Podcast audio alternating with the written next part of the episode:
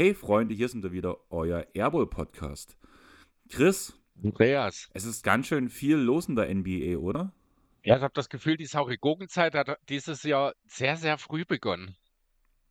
Ja, es gibt viele interessante Themen, aber das sind alles so richtige Deep Dives.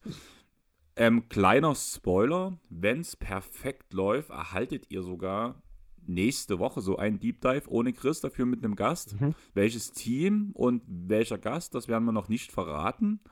Aber wir haben uns gedacht, wenn wir nächste Woche richtig deep gehen, können wir diese Woche mal einfach so den Gossip rauslassen. Wir sind noch ein bisschen überlegen, wie wir die Folge nennen. Vielleicht schreibt ihr es einfach in die Kommentare, wie wir die Folge genannt haben am Ende, weil wir wissen es gerade noch nicht und ihr habt es dann wahrscheinlich vor uns gelesen. Zumindest bevor wir diese Aufnahme machen. eine bescheuerte Aussage. okay. Aber bevor wir mit dem Gossip anfangen, müssen wir wahrscheinlich unseren Gossip kurz beenden. Also es wurde an, von Hörern von uns rangetragen so ein bisschen, dass du ein ziemliches Arschloch bist, Chris. Also nicht so formuliert, aber Ja, ich hätte es so formuliert. Ich gehe da auch sehr offen damit um, dass ich ein Arschloch bin. Es gibt wenige Menschen in meinem Umfeld, denen ich das nicht schon mal ins Gesicht gesagt habe, dass ich das wäre. Aber ähm, ja, das ist nicht ganz der eigentliche O-Ton, worum es ging. Es, es hieß wohl, ich wäre letzte Woche ein bisschen, wie war es wie war's formuliert? Du hast mit ihm gesprochen. also ich fand, das hatte so den Punkt herablassend. Okay. Ja, habe ich, hab ich selbst gar nicht so wahrgenommen. Als du mir das gesagt hast, war ja auch direkt meine erste Frage, hast du es denn so wahrgenommen? Da kam auch eher ein nicht unbedingt. Wer, man kennt, wenn man uns kennt, weiß man auch, das ist eigentlich unser normaler Umgangston. Tendenziell würde ich sogar behaupten wollen, wir halten uns in den Aufnahmen ein bisschen zurück. Das Ding ist, dass wir uns, glaube ich, privat gegenseitig hochschaukeln, Mhm.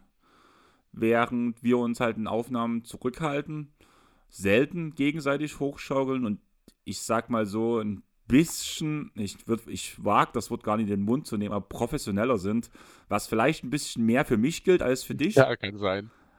aber ja, auf jeden Fall müsst ihr euch deswegen keine Gedanken machen, also Ja, genau. Also auch blöd gesagt, ich habe morgen einen Spieleabend geplant. Chris war eingeladen. Der hat gesagt, ich kann den Arsch, da kann den Arsch nicht leiten. Ich gehe lieber woanders hin. das hat leider nicht geklappt. Jetzt bin ich doch in der Stadt und komme vielleicht noch abends vorbei. Wird schwierig, weil wir sind voll mittlerweile. Also Ja. es ist halt wirklich kein Platz mehr. Schauen wir mal. Ich melde mich dann einfach noch. Vorher bin ich beim Geburtstag und dann schauen wir einfach mal, wie es sich so gibt. Ah, scheiße. ja, aber auf jeden Fall, ähm, ja, wir gehen halt so miteinander um und ich glaube, ich weiß nicht, ob Chris Leute hat, mit denen er schlimmer umgeht als mit mir. Ja. Ich kann mir das gut vorstellen. Definitiv. Und gerade wenn ich an die Beziehung zu meinen zwei Tätowierern denke, das ist nochmal eine ganz andere Nummer als das, was Chris und ich miteinander manchmal machen. Und wenn es im Pod vielleicht noch nie so rüberkam, aber ich nehme es ihm halt auch wirklich nicht übel. Da ist das Gesicht wesentlich schlimmer als das, was er sagt.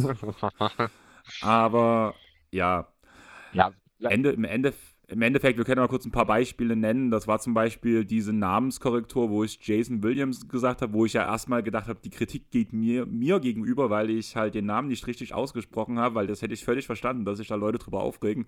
Und Chris hat es halt nur korrigiert, aber das hat halt auch irgendwo den Punkt für mich halt, er korrigiert es halt einfach, weil es halt wichtig ist, nicht, dass halt irgendwelche Fehlinformationen rauskommen. Ich sag mal so, ich höre auch ein paar Podcasts, ein paar andere, wo ich halt manchmal denke, ihr wisst es doch besser, warum sagt ihr es nicht? Irgendeiner von euch beiden muss es doch wissen. Wenn einer mal Scheiße labert, das passiert halt, aber der andere muss es doch zumindest korrigieren oder zumindest versuchen zu korrigieren. Und ich muss ehrlich sagen, auch wenn es halt manchmal ein bisschen schwierig klingt mit Chris seiner Art, aber äh, ich bin eigentlich heilfroh drüber, dass er halt gerade bei solchen Fehlern mich da halt auch mal korrigiert. Ja, ich bin da halt ein sehr direkter Mensch. Ich eier da nicht gern drum herum. Das hast du ja schon häufiger auch von mir erlebt. Ich er- erziehe dich ja auch am Telefon dazu, hin und wieder mal ein bisschen genauer oder ein bisschen schneller auf den Punkt zu kommen. Das wirkt vielleicht für denjenigen, der mich oder der uns nicht so kennt, vielleicht auch mal so, als wäre ich genervt oder herablassen oder irgendwas. Das ist es wirklich nicht. Ich glaube, wir bezeichnen uns gegenseitig als Leute aus in unserem engeren Freundeskreis. Ähm, wir gehen halt so damit um. Wie gesagt, ich habe Leute, das ist noch viel schlimmer. Ich habe mal äh, zum Beispiel eine Kollegin gehabt. Unser regelmäßiger Umgang hat mal dafür gesorgt, dass plötzlich unser Teamleiter bei uns stand und gefragt hat, ob der Betriebsrat denn notwendig wäre. Wir haben dann nur beide gelacht und gesagt, das ist bei uns normal und dann war die Sache erledigt. Aber es ist ein schönes Beispiel dafür auch. Es ist immer, es immer eine Frage der Perspektive. Zwischen uns ist alles gut, auch wenn wir manchmal vielleicht ein bisschen anders klingen, äh, muss man da, denke ich, sich keine Gedanken darüber machen. Und für die Punkte, wo es wirklich extreme Differenzen gab, ähm, gab es ja auch schon die Situation, dass wir auch mal, auch wenn ihr es nicht gemerkt habt, Pots unterbrochen haben, kurz Pause gemacht haben, uns ausgesprochen haben, vielleicht die Pause mal für eine halbe Stunde beendet haben und danach wieder weitergemacht haben. Das sind Oder, auch in der Aufnahme dabei. Ein, zwei Mal haben wir sich, glaube ich, auch dann, wo wir uns mal so ein bisschen angegangen sind, auch drin gelassen. Genau, aber das ist ja auch nicht schlimm, es gehört ja auch ja. dazu und ein paar Differenzen machen ja auch mal Spaß, solange man halt im Nachhinein sich ins Gesicht blicken kann und sagen kann, okay, das ist deine Meinung, ich habe eine andere Meinung, damit ist gut. Genau. Und das ist halt genau das, wo ich mir halt gar keine Gedanken mache, auch im privaten Umfeld. Da hatten wir es ja auch manchmal, wo ich dir auch schon, glaube ich, schon mal geschrieben habe, dass es mir an dem Punkt ein bisschen zu weit ging und solange man sich danach an diesen Regelungen, wo man, wo jemand sagt, es ging mir zu weit, orientiert, dann finde ich das immer ganz gut. Klar kann man immer mal noch eine Grenze überschreiten, das passiert mir auch manchmal. Ich bin halt gerade in meinem Freundeskreis ein Mensch, der ist, umso enger ich mit jemandem befreundet bin, umso mehr mache ich ihn blöde. Das hat auch schon dazu geführt, dass ein Kumpel, den ich seit ich 18 bin kenne, bis vor einem Jahr gedacht habe, dass ich ihn nicht leiden kann. Aber ja, von daher, bei uns ist alles gut und sonst würden wir es aussprechen. Und sonst wird es wahrscheinlich dann auch irgendwie mal einen Punkt im Pod geben, wo wir das ansprechen. Aber ich glaube, das würde sich danach schon über längere Zeit hindeuten und bloß weil wir uns mal in der Folge vielleicht ein bisschen anders verhalten, was halt vielleicht auch aufgrund von Stress etc. ist, ja, dann ist das halt so. Ich sehe das aber auch nicht unbedingt kommen. Grundsätzlich ist alles okay. Wir haben halt alle mal unsere Launen, so sind die Leute halt, also so sind Menschen, da nehmen wir uns natürlich nicht aus. Ähm, aber sonst, ja, glaube ich, haben wir dazu auch alles gesagt. Alles im grünen Bereich wenn du halt schon sagst, dass man sich aussprechen muss, beziehungsweise dass manche Leute Allauen haben, hast du das Interview von Dylan Brooks mitbekommen im Punkto Grizzlies? Ja, kein Swagger. Zum Beispiel und die Aussagen zum Beispiel, dass er in die Rolle befördert wurde, die er dort eingenommen hat. Die er, er hat die Rolle ja auch sehr gern eingenommen, aber es war eine Rolle, die er spielen sollte vom Verein aus. Jetzt wird er als Sündenbock hingestellt. Ich muss sagen, ob er nun wirklich komplett in die Rolle gedrängt wurde und wie weit er gehen wurde und wo die Grenzen gesetzt wurden, was er machen sollte und was nicht, kann man nicht einschätzen, weil das ist wahrscheinlich so ein Vier-Augen-Gespräch wahrscheinlich gewesen oder halt innerhalb des Teams. Aber was man halt wirklich sagen muss, es war nicht bloß Dylan Brooks, der Sündenbock, sage ich mal, vor allem der Serie, wo man ausgeschieden ist, und zum Sündenbock wurde gefühlt er ja allein gemacht. Ja, gut, also das muss man schon erstmal in Perspektive setzen. Nichts von dem, was Dylan Brooks auf dem Feld oder neben dem Feld gemacht hat, hat er gemacht, weil die Grizzlies es wollten. Dylan Brooks ist genau der Typ, den wir dort gesehen haben. Er wurde wahrscheinlich äh, von den Grizzlies dort äh, ein Stück weit in dieser Richtung, ich nenne es jetzt mal unterstützt, auch wenn es vielleicht der falsche Begriff ist in diesem Kontext, äh, vielleicht sogar ein Stück weit gedrängt, dies mehr auszuleben. Ähm, was ihm dann natürlich auch gefallen hat. Ähm, ich glaube auch nicht, dass es hier jetzt darum geht, jemanden dem schwarzen Peter zuzuschieben. Ich glaube, Brooks versucht das Ganze einfach ein bisschen ins rechte Licht zu rücken. Das macht er an der Stelle, finde ich, auch gut. Ähm, ich sehe auch seine Punkte. Trotzdem gibt es für mich keinen Grund, das jetzt in irgendeiner Form ja anders zu betrachten. Sagen wir es mal so. Also er ist ein Großmaul, er hat sich auch sehr häufig dann auch mit verschiedenen Aktionen und Dingen, die er gesagt hat, unnötig ins Ausgeschossen. Und das sind alles Sachen gewesen. Da bin ich mir ganz sicher, dass es nicht von den Quizzes geskriptet wurden oder irgendwas. Das ist alles Dylan Brooks selbst gewesen. Ja, aber ich finde halt den Punkt wichtig, dass er halt wirklich zumindest. Ich kann mir schon vorstellen, dass zum Beispiel die Grizzlies oder das Team gesagt haben, beziehungsweise der Coach, geh jetzt mal LeBron James richtig auf den Sack, das Spiel. Gerade solche Aus. Ich glaube, jeder, je, jeder Trainer sagt das zu irgendeinem seiner Spieler, bevor es gegen die Lakers geht. Kann sein, aber dann musst du halt als Trainer überlegen, wem du das sagst. Nein, das ist ja okay. Die Grizzlies wollten genau das. Für das junge Team war das in dem Moment ja auch das Richtige. Die brauchten so ein, äh, in der Bundesliga früher, ich denke da immer an Marc von Bommel, äh, wie Aggressive Leader wurde das dort genannt. Du brauchst so jemanden, der hat die Jungs um, ich würde jetzt gern Chamorant sagen, bei ihm hat es leider nicht ganz so geklappt, aber um Triple J, um Desmond Bain, die ganzen Jungs in der zweiten Garde, der hat ihn ein bisschen geschärft, der hat ihn ein bisschen getrimmt, für das Richtige den Fokus gelegt. Ähm, ich glaube, das war sehr wichtig, dass ein Spieler wie Dylan Brooks für, äh, bei den Grizzlies in dieser Phase der Entwicklung mit zugegen war. Ich finde auch die Entscheidung der Grizzlies, sich von ihm zu trennen, in, an dem Punkt gut und richtig, weil er einfach übers Ziel hinausgeschossen ist. Dass er mit dieser Art und Weise zum Sündenbock wird, das ist ja auch nicht unbedingt den Grizzlies geschuldet. Das wussten wahrscheinlich auch alle Parteien schon vorher, dass wenn das Ganze schief geht, er dort zum Sündenbock wird, weil er nun mal der ist, der im ganzen Team die meiste Aufmerksamkeit generiert hat. Oder im Idealfall generiert hätte, wenn er nicht diese Waffenvorfall von Chamorant gewesen wäre. Ähm, womit man im Grunde genommen alle Ziele, die Pokes und die Grizzlies in Bezug auf den Kader hatten, erreicht hätten. Ähm, ja, verstehe ich den Punkt, den du meinst. Allerdings finde ich es trotzdem ein bisschen schwierig, ähm, im, im Sinne zum Beispiel, dass er ja nicht von den Grizzlies zum Sündenbock gemacht wurde, würde ich dagegen setzen, dass ja die Grizzlies im Vorhinein schon gesagt haben, er wird unter keinen Umständen bei uns eine Vertragsverlängerung bekommen. Ja, das war sicherlich nicht unbedingt guter Stil der Grizzlies, da gebe ich dir recht. Ähm, warum man das gemacht hat, erschließt sich mir auch nicht unbedingt. Ich glaube, hier wollte man einfach von vornherein auch ein Zeichen Richtung Rest des Kaders setzen, dass man ja, auch im Kontext mit der ganzen Morant-Situation jetzt hier versucht, Ruhe in die Franchise reinzubringen und das mit einem Spieler wie Dillenbrooks nun mal nicht geht. Das wurde nach außen natürlich auch wieder alles ganz anders gewertet. Also es ist meine Interpretation. Ich weiß natürlich auch nicht, was die genauen Intentionen der Christies-Verantwortlichen dort waren. Ähm, ja, natürlich sieht das für Brooks jetzt blöd aus. Ne? Natürlich wirkt er so ein bisschen jetzt wie derjenige, der, äh, wie sagt man, in die Pfanne gehauen wurde. Aber aha, er hat sich dort das Bett selbst gemacht, in das er sich reinlegt. Gebe ich dem größtenteils recht, aber ich finde die Formulierung in die Pfanne gehauen eigentlich sehr schön, weil er zumindest Stand jetzt bei den Rockets ja zeigt, dass er auch ein vorbildlicher Veteran sein kann. Ja, definitiv. Auch wenn er sich selbst auf Instagram The William nennt oder LeBron James wieder unzählige Male angestarrt hat, ja. aber ich finde es eigentlich ganz cool, wie er gerade mit den Jungen dort umgeht und wie er als Leader vorangeht in dem Team. Ich, ich glaube aber nicht, dass er sich, was das angeht, so sehr davon unterscheidet, was er in Memphis gemacht hat. Der Unterschied ist ähm, zum einen einfach mal, dass der Erfolg gerade da ist bei den Rockets. Zum anderen, dass Brooks individuell wahrscheinlich seine beste Saison ever spielt, was natürlich die Schlagzeilen und den Fokus schon mal von diesen ganzen Sachen weg zieht. Du hast ja gerade selbst gesagt, zehnmal LeBron James anstarren. Er hat auch wieder äh, im, schon zwei oder drei mal mindestens interessante ähm, ja, äh, Interviews gehabt im Laufe der Saison, die jetzt noch wirklich nicht allzu alt ist. Also ich glaube, Brooks ist im Grunde genommen derselbe.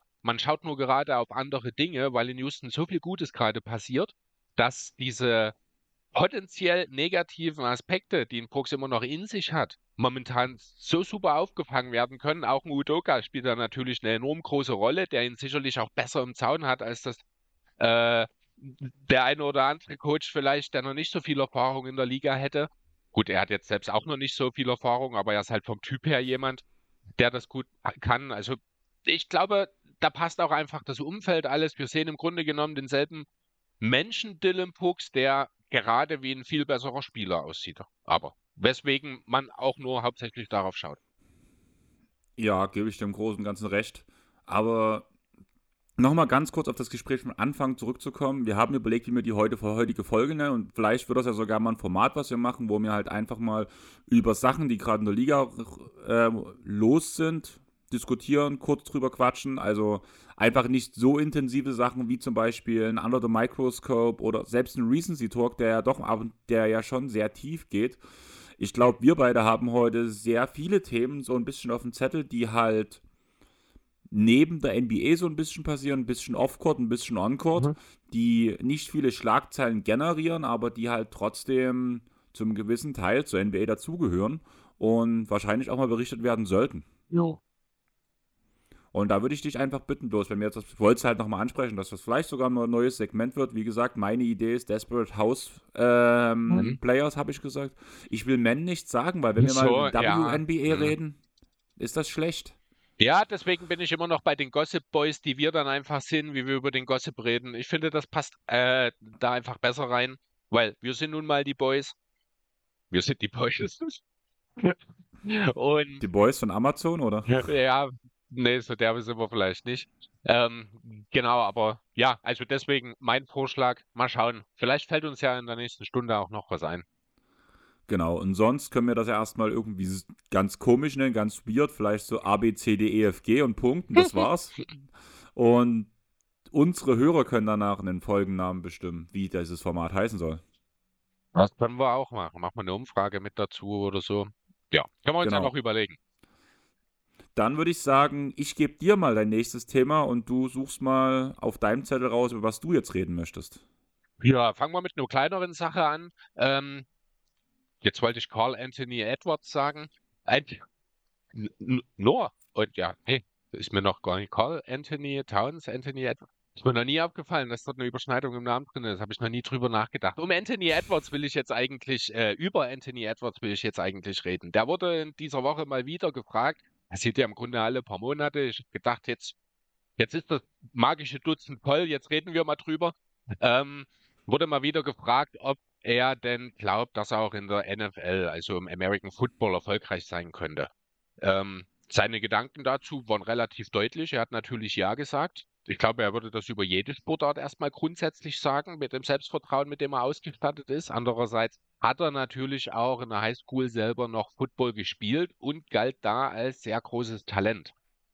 Ähm, hat es so noch nie gegeben übrigens, dass jemand äh, sowohl in der NBA als auch in der NFL erfolgreich gespielt hat, also überhaupt gespielt hat. Man kennt es von Michael Jordan, der es ja immerhin in die Major League Baseball geschafft hat. Ich weiß gar, ich gar nicht gecheckt, ob es mal eine Überschneidung mit der NHL in irgendeiner Form gab, kann ich mir aber bald nicht vorstellen. Ja, Edwards hat es ganz klar als Ziel. Ist ja jetzt ja auch erst 23, ich glaube, ist ja noch ein junger Kerl, hat noch ein paar Jahre Zeit. Er wäre Running Back übrigens. Weiß nicht, wie viel du damit anfangen kannst, Andreas. Gar nichts. Gar nichts. Also es ist eher ein Receiver, jemand, der den Ball dann hat und eben läuft. Nicht unbedingt ein Receiver. Ich glaube, Running Backs sind sogar die, die die Bälle direkt im Handoff vom Quarterback bekommen. Aber so genau kenne ich mich da auch nicht aus. Jedenfalls einer von denen, die sich immer für die Touchdowns feiern lassen dann, wenn sie einen erzielt haben. Ähm, genau, er ist ja jetzt erst 23 aktuell und das zitiere ich einmal hier, hat er noch andere Ziele. Wir wollen als Minnesota Timberwolves eine Meisterschaft gewinnen. Danach sehen wir weiter. Also lass uns einfach mal das äußerst unwahrscheinliche Szenario spinnen, dass die Timberwolves in den nächsten fünf Jahren einen Titel gewinnen. Wie wahrscheinlich hältst du es denn, dass Edwards tatsächlich die Sportart wechseln würde? Ähm, ich glaube nicht wirklich dran, muss ich sagen, dass er die Sportart wechselt. Immerhin haben auch damals Leute wie AI zum Beispiel auch solche Sprüche gezogen. Ah, Moment, Und Iverson war ein äh, hochqualifizierter Quarterback. Ja, ich weiß, da hätte er sowohl in der NBA als auch in der NFL als Number One Pick gehen können. Und so wurde ja Edwards auch ähnlich gerankt.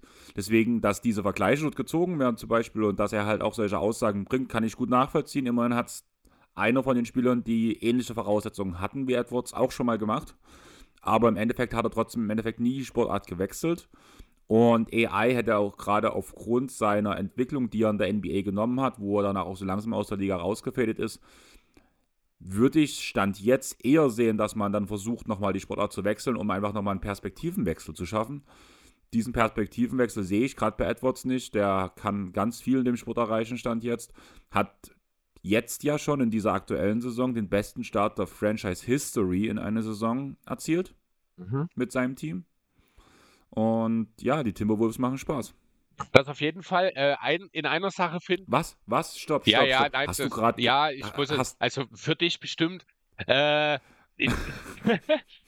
ähm, dein Iverson-Vergleich hinkt ein kleines bisschen an der Stelle. Wie gesagt, Iverson als Quarterback, das stelle ich mir vor, ist schwieriger auch äh, im hohen Alter nochmal umzustellen, schon alleine aufgrund der Bewegungen. Wenn du jahrelang Basketball gespielt hast und du dann diese Quarterback-Wurfbewegung ähm, das, das kann ich mir vorstellen, da fehlen dir einfach, selbst auf hohem Niveau dann oder auf allerhöchstem Niveau, das du erreichen kannst, fehlen dir einfach die paar Prozent, weil du es jahrelang nicht gemacht hast.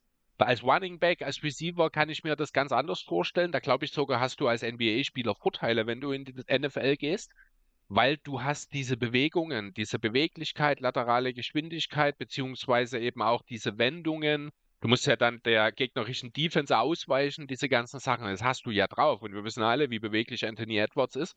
Ähm, das sehe ich sogar tatsächlich als Vorteil. Und sollte er es wirklich schaffen, vor seinen 30ern da den Titel zu holen. Natürlich, je älter du wirst, desto schwieriger ist es dann natürlich auch, diesen Wechsel noch zu vollziehen. Ähm, dann halte ich das für nicht ungewöhnlich, dass er diesen Schritt geht und ähm, ja, dort zum einen einfach für sich selber ein Stück weit Geschichte schreibt und zum anderen ist es, ich glaube, auch kein allzu großes Geheimnis, dass er zumindest zum Zeitpunkt des Draftes noch viel lieber Football als Basketball gespielt hat. Ja, da kann ich nichts dagegen sagen. Das waren ja die Aussagen. Aber die Befürchtung, die alle hatten, dass er trotzdem an den Basketball halt sehr lustlos rangehen würde, würde ich mittlerweile schon sagen, das kann man davonweisen. Da gibt es ein super krasses Beispiel dafür. Das habe ich, ist jetzt ein oder zwei Wochen her, habe ich in einem Insta-Reel gesehen. Ähm, da ist er in einer, in einer Show und muss die Silhouetten von Spielern erraten. Ja, also wirklich bloß hier so schwarze Silhouette. Der hat ein halbes Dutzend in Folge innerhalb von zwei Sekunden sofort gelöst. Also ich habe wirklich, ich habe da gestanden, ich habe manche wirklich nicht erkannt und er hat die sofort alle erkannt. Äh, auf die Frage, selbst die Moderatorin war dann völlig verblüfft. Woher weißt du das alles? Wie erkennst du die alle? Ja, ich schaue jeden Tag nur NBA. Also der Typ ist voll fokussiert, das muss ich, das muss ich ihm wirklich lassen. Er hat äh, sich jetzt komplett im Basketball äh, committed und ja, man sieht es ja auch. Er hat wieder einen Schritt gemacht. Gerade defensiv ist er teilweise eine richtige, richtige Pest geworden. Ähm, macht als Playmaker immer noch wie, ja, einen kleinen Schritt hat er auch gemacht. Vielleicht nicht ganz den, den man sich von ihm erhofft hat. Aber dafür ist die, äh, die Chemie mit Rudi Gobert deutlich angewachsen.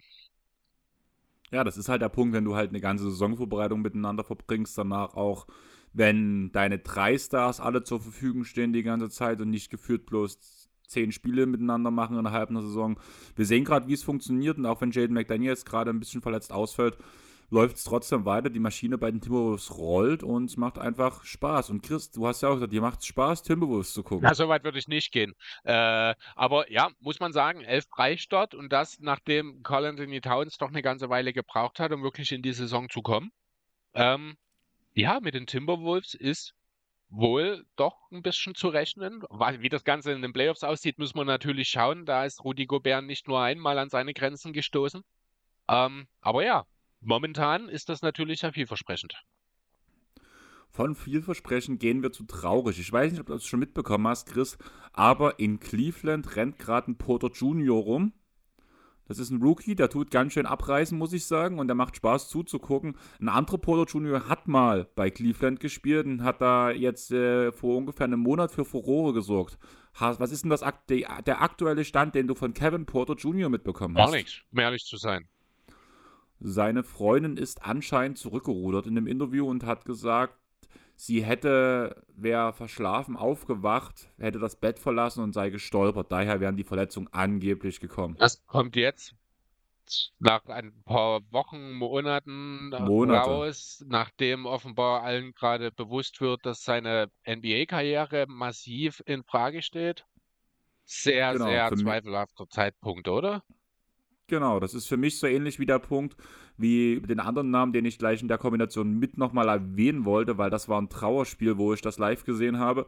Äh, Miles Bridges, seine Freundin hat auch am Anfang noch versucht, ihn in Schutz zu nehmen, nach seiner ersten Tat, sage ich mal so, um seine Karriere zu retten. Ähnlich sehe ich es auch gerade bei Kevin Porter Jr., dass seine Frau oder Freundin, Ex-Freundin mittlerweile auf jeden Fall, das habe ich schon mitbekommen, ihn versucht so ein bisschen vor dem sportlichen Untergang zu retten, was ich zumindest hoffe, dass sie es nur aus eigenen Stücken macht und nicht, dass da irgendwelche Scheiße hinten rumläuft. Ja, was man ja auch nie weiß. Hoffen wir mal nicht, dass ja. er in ein paar Monaten Steine auf ihr Auto wirft.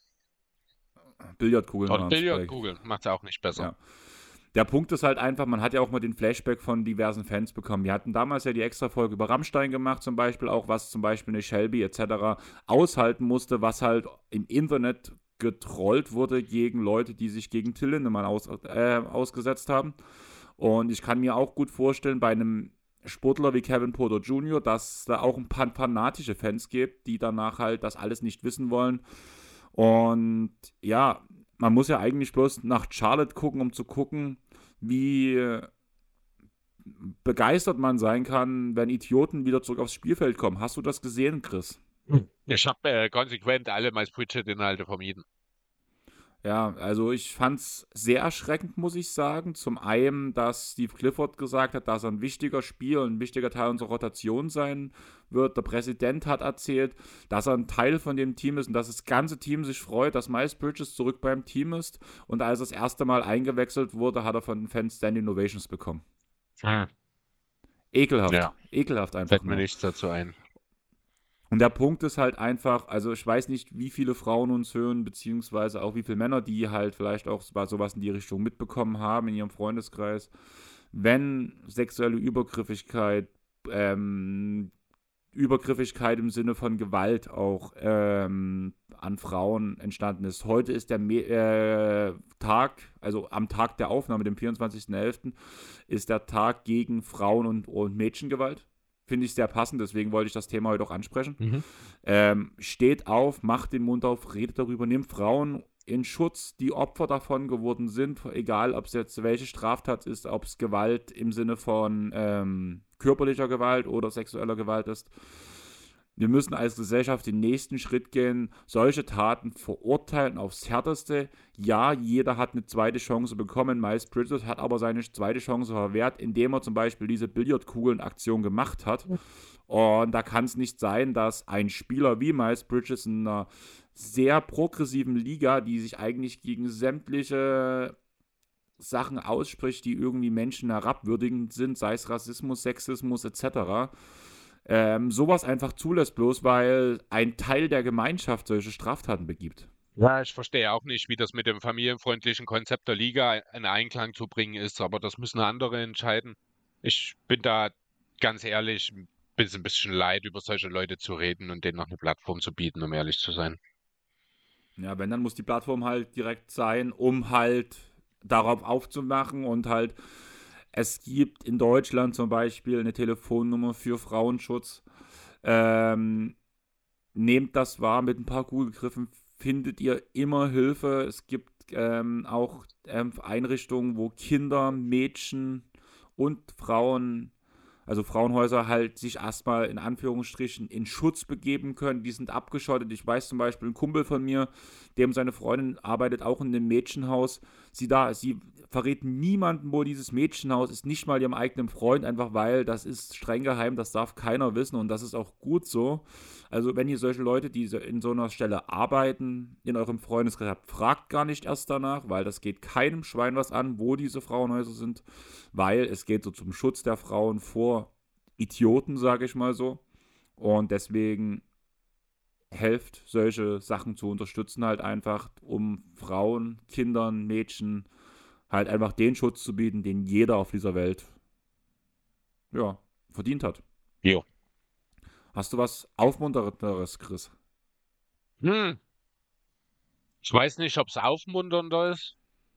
Nee, also so, so, so richtig positive Sachen habe ich eigentlich nicht. Lass uns vielleicht nochmal einen kleinen Ausflug nach San Antonio machen.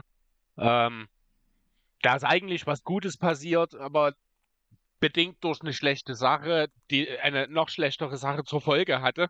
Ähm, ja, ein, heute auf den Tag genau 1955 Tage ist es her, dass Kawhi Leonard die Spurs verlassen hat.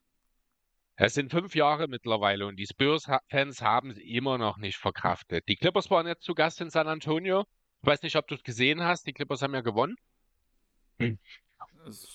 Drei Spiele in Folge äh, schon. Ja, ähm, genau, und es gab dort, ich glaube, es war im zweiten Viertel, genau, er hat Kawhi an der Freiwurflinie gestanden, wurde wie in jeder Situation, wenn er an den Ball kam, ausgebuht von den Fans. Greg Popovich hatte die Nase voll davon, offensichtlich, hat sich das Mikro geschnappt und hat äh, kurz mit der gesamten Halle gesprochen, so sinngemäß, könnt ihr mal bitte aufhören jetzt, äh, diesen Jungen oder die Jungs, er hat sie an Mehrzahl, ich glaube, formuliert, auszubuhen und sie einfach spielen zu lassen. Ähm, das hat keine Klasse, das, ist, das sind nicht wir. Hört auf zu buhen. Ich fand das toll, als ich zunächst davon gehört habe. Ich habe es nicht live gesehen. Ähm, als ich dann aber gesehen habe, wie die Reaktion darauf ausfiel, denn dann wurde noch mehr gebuht, dann wurde sogar Popovic ausgebuht. Äh, es gab auch vereinzelten Applaus dafür, aber da hielt sich doch arg in Grenzen. War doch sehr, ja, sehr, sehr enttäuscht von den Fans in San Antonio. Das habe ich so echt nicht erwartet. Ich finde das eigentlich sehr interessant, das Thema. Also ich sehe es ähnlich wie du. Allerdings kann ich auch die andere Seite verstehen, weil bloß, also in Anführungszeichen bloß, weil Kawhi, Fra äh, Kawhi Franchise, äh, Kawhi Leonard. hey, hey, hey, wenn dann ist ähm, das ja wohl James Franchise in, bei den Clippers. Ja, na, mir geht es eher darum, dass ja Kawhi für die Spurs relativ viel erreicht hat, unter anderem halt auch den Finals MVP gewonnen hat und so zum Titel mitgeholfen hat. Ähm, allerdings reden wir, egal bei welcher Sportveranstaltung, sei es Fußball, sei es Handball, sei es Basketball, sei es etc., das Buhen gegen die gegnerischen Spieler in der eigenen Halle ist zumindest gang und gäbe. Und ob man das cool findet oder nicht, ist eine andere Sache, muss man ganz ehrlich sagen. Aber zum Beispiel, ähm, wenn ich jetzt überlege, was ist schlimmer, dass man Kawhi Leonard ausbuht oder dass man im kompletten Madison Square Garden Zettel verteilt mit ähm, Trey Spalding. Was ist da schwieriger? Um, weißt du, was ich meine? Ich, ich weiß, was du meinst. Ich muss, also ich finde grundsätzlich Trey Spalding fand ich großartig. Das muss ich einfach so sagen. Also als Aktion, die Kombination aus Humor und dann doch so ein bisschen eben diese persönliche Anfeindung, die da halt einfach mitspielt in so einer Playoff-Serie, gerade wenn die Knicks involviert sind. Äh, hilarious, wirklich großartig. Ähm, ganz ehrlich, einfach nur Boon billig. Das muss man einfach mal so sagen. Und wie gesagt, 1955 Tage ist es heute her. Es sind fünf Jahre vergangen seitdem. Es ist völlig legitim, dass man so einem Spieler nachtrauert. Ich habe auch, ich meine, ich habe auch meine Sachen über Ben Simmons gesagt seinerzeit, ne? Aber das ist ja dann halt auch irgendwann ist es mal vorbei. Und nach fünf Jahren, und das ist halt auch, wie gesagt, so ein verdienter Spieler für die Spurs. Ähm, er sagt ja auch selbst, wenn ich draußen auf der Straße in San Antonio unterwegs bin, dann sind die Leute nett zu mir. Ihn selbst stört das ja auch nicht weiter. Ich glaube, das zeichnet auch jemanden in der Qualitätsriege aus, dass sowas einen eben nicht weiter beeinflusst. Ähm, trotzdem, also ich muss, also ich bin einfach persönlich auch schon enttäuscht von den Spurs-Fans, muss ich sagen, weil da habe ich auch mehr erwartet. Wie gesagt, er hat sehr, sehr viel für die Franchise getan. Natürlich spielt auch die Art und Weise, wie der Abgang zustande gekommen ist, immer eine Rolle, wie man beim nächsten Mal oder vielleicht auch übernächsten Mal empfangen wird. Aber wie gesagt, fünf Jahre finde ich viel zu lang dafür. Also das ist. Ja, aber. Nee. Ich finde, Boon ist zum Beispiel keine Beleidigung und egal wie hilarious du das findest und egal wie cool Wort, das Wortspiel mit bei Young dabei war, das ist halt irgendwo sogar eine Beleidigung. Was ist denn daran eine Beleidigung? dass der Junge Haarausfall hat? Ja, aber es ist doch so. Sorry, aber damit muss ich mich auch schon die Hälfte meines Lebens auseinandersetzen. Und ich finde es lustig. Ich mache selber Witze darüber. Das ist, also ich sehe, also wer da drin eine Beleidigung sieht, eine persönliche, der muss vielleicht seine Sicht auf die Dinge überdenken. Dann ist vielleicht die hm. Sensibilität ein bisschen zu stark ausgeprägt. Das muss ich ganz ehrlich sagen. Naja, da sind wir dann vielleicht wieder bei dem Punkt, dass du doch manchmal ein bisschen oberflächlich bist, weil ich verstehe es, dass Oberflächlichkeit du... Nein, nein, ja, du hast recht, aber ähm, unsensibel. Sag mal unsensibel. Unsensibel ist vielleicht das richtige Wort bei dir. Einfach weil es ist ein Unterschied, ob du mit meinen Freunden oder mit unseren Freunden zu Zehnten im Raum bist und man Witze drüber macht. Oder wenn halt 20.000 Leute diesen Zettel bei sich auf, der, ähm, auf dem Sitz sitzen, liegen haben. Das hat einfach einen Größenvergleich und ich muss ehrlich sagen, ich bekomme auch langsam hier hinten so meinen kleinen Kranz und das war ich sehr entsetzt, wo ich das mitbekommen habe und mich stört es wirklich nicht. Ich bin davon angegriffen, wenn ich darauf angesprochen werde, weil ich eigentlich zum Beispiel glücklich mit meinen Haaren immer war. Gerade wie viel dort an Haarspray drin gelandet ist, um Irokesen und Spikes zu machen. Das war eine schöne Zeit. Aber mich es tatsächlich, wenn ich darauf angesprochen werde dass es langsam kahl wird hintenrum. Ja, bei dir geht das aber auch gerade erst los. Bei Trae Young ist das so ein bisschen wie bei mir. Das ist halt, der weiß das auch schon seit Jahren und das ist ein cooler, lustiger Typ. Und ich glaube, er hat ja auch selber noch drüber gelacht. Es kommt natürlich immer, so ein Witz ist nur, immer nur dann lustig, wenn er auch bei dem, den es betrifft, äh, keine schlechten Gefühle, sage ich mal, auslöst. Ne? Das hat bei Trae Young und den Knicks-Fans funktioniert. Ich glaube, das hat dieser ganzen Rivalität sogar noch einen extra Schub gegeben. Ähm, ich, ich sehe nur absolut keinen Vergleich zwischen dem, was da im Garten passiert ist und dem, was in San Antonio passiert ist. Das sind zwei grundunterschiedliche Dinge, die überhaupt nichts miteinander zu tun haben. Aber wenn du gerade die Aussage bringst, solange es den, den es betrifft, das nicht negativ beeinflusst, dann ist das doch okay, dass die Kawhi Leonard ausprobiert. Weil wir wissen doch, Kawhi Leonard hat sowieso keine Gefühle. Ja, natürlich ist das okay. Ich sage ja auch nicht, die dürfen das nicht machen. Ich sage nur, ich persönlich bin enttäuscht von den Fans der Spurs, weil das ist, das ist das komplette Gegenteil der, dessen, wie sich die Franchise in den letzten drei Jahrzehnten präsentiert hat. Das ist, das ist das, was mich daran stört. Ja, zum gewissen Punkt gebe ich dir recht von dem, was ich mitbekommen habe. Die Spurs, um es mal kurz zusammenzufassen, äh, sind in meinen Augen die weltoffenste, äh, progressivste Franchise mit den offensten Leuten, die sorry für die Redundanz, aber für jeden Scheiß offen sind. Verstehst du, worauf ich hinaus will? Ne, das geht ja damit ja, los mit Becky Hammond. Das ist äh, die, die Sache Vorreiter in Sachen Eurostars.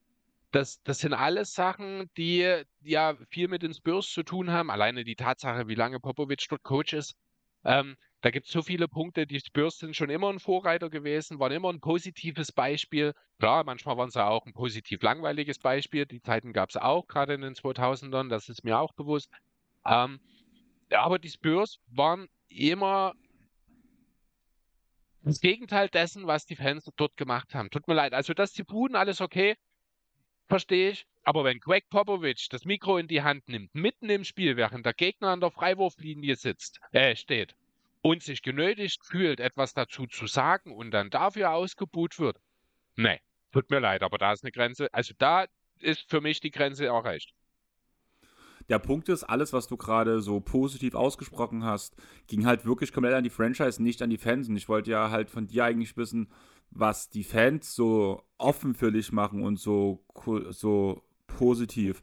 Das ist halt der Punkt. Ich kann halt die Fans nicht einschätzen, dass die Franchise so handelt, wie sie handelt. Also du, du bist doch, äh, also natürlich nicht 100% Hand in Hand, aber du, wenn du Fan einer Franchise mit so einer Kultur bist, dann eignest du dir doch entweder ein Stück weit die Kultur an oder bist selbst ein Verfechter dieser. Ja, aber zum Beispiel, nehmen wir zum Beispiel das große Thema Dynamo Dresden, ne? Die haben auch als Logo wir gegen Rechts, wir gegen Rassismus. Love Football, Hate Racism. Wie viele verfickte Faschos rennen bei Dynamo Dresden im K-Block rum? Die nehmen sich auch nicht an. Dann, dann sag Genug. mir mal, wie viele sind es denn? Und wie viele sind denn das anteilig von den 30.000 im Stadion? Ja, nee, aber das ist ja nun. Ja, das, das ist ein entscheidender Punkt. Du verallgemeinerst gerade einen geringen Teil der Fans auf alle. Okay, dann sagen wir es einfach mal so: den Punkt ähm, zumindest nicht politisch neutral eingestellt, weil da haben wir wirklich ein Problem in Sachsen einfach. Damit können wir schon wieder danach sehr gut drüber reden. Weil da ist der Prozentsatz hoch genug.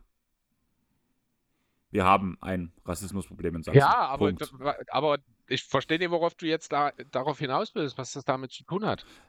Dass die Fans der Franchise Dynamo Dresden, des Vereins Dynamo Dresden, sich auch den Vereinswerten nicht annähern, bloß weil der Verein sagt, wir sind gegen Rassismus. Was du gerade gesagt hast. Weil die Spurs offen sind, weltoffen sind, etc., müssen das die Fans doch auch sein, war gerade deine Aussage. Nee, Und darauf will ich raus. Okay. Nee, so ist Oder es die nehmen sich das nicht, an. Ne? So ist es natürlich nicht. Die müssen das nicht sein, aber man, man, man gleicht sich an. Und da die Franchise an sich sich in ihrer Kultur nicht angleicht, sind es die Fans, die da hingehen. Ich muss ganz ehrlich sagen, ich will jetzt Dynamo nicht ins, äh, ans Bein kacken, dafür kenne ich mich zu wenig damit aus. Aber ich glaube nicht, dass bei der Dynamo diese, äh, diese Moralwerte so umgesetzt werden, wie sie bei teilweise anderen Profifußballvereinen umgesetzt werden. Deswegen ist da vielleicht tatsächlich der Anteil der problematischen Fans in Dresden auch aufgrund der gesellschaftlichen Struktur höher. Da gebe ich dir auch recht. Ähm, ich glaube aber auch, dass das ein Problem des Vereins ist. Weil man eben nicht rigoros genug dagegen vorgeht. Da gebe ich dir recht, dass man nicht genug dagegen vorgeht, weil da sonst würden schon lange irgendwie mal ein paar mehr Verbote ausgesprochen, wer das, wer das Stadion betreten darf und wer nicht. Mhm. Und da sehe ich zum Beispiel bei den Spurs, ohne es zu wissen, aber würde ich genau, quasi meine Hand ins Feuer Problem. legen, die gehen dagegen vor. Verstehst du? Na, ich, wir wissen es nicht. Wir wissen es bei Dynamo genauso wenig, wie wir es bei den Spurs oder bei Alba Berlin oder bei Fenerbahce Istanbul wissen. Ist auch Ist nur Mutmaßung an der Stelle. Aber ich habe dort so viel Vertrauen in die Spurs-Franchise, wie ich sie in den letzten Jahrzehnten wahrgenommen habe, dass ich meine Hand dafür ins Feuer legen würde, dass sie dort dagegen vorgehen. Rigoros. Finde ich schwierig, das so zu sagen, weil das ist mir einfach zu weit weg dafür, finde ich. Und ich habe damals auch immer eine sehr gute Meinung so von so ziemlich allen Basketball-NBA-Franchises zumindest gehabt, dass das sehr gut funktioniert und dass das läuft, bei gerade bei dem Punkt auch Rassismus. Und dann kommt Donald Sterling.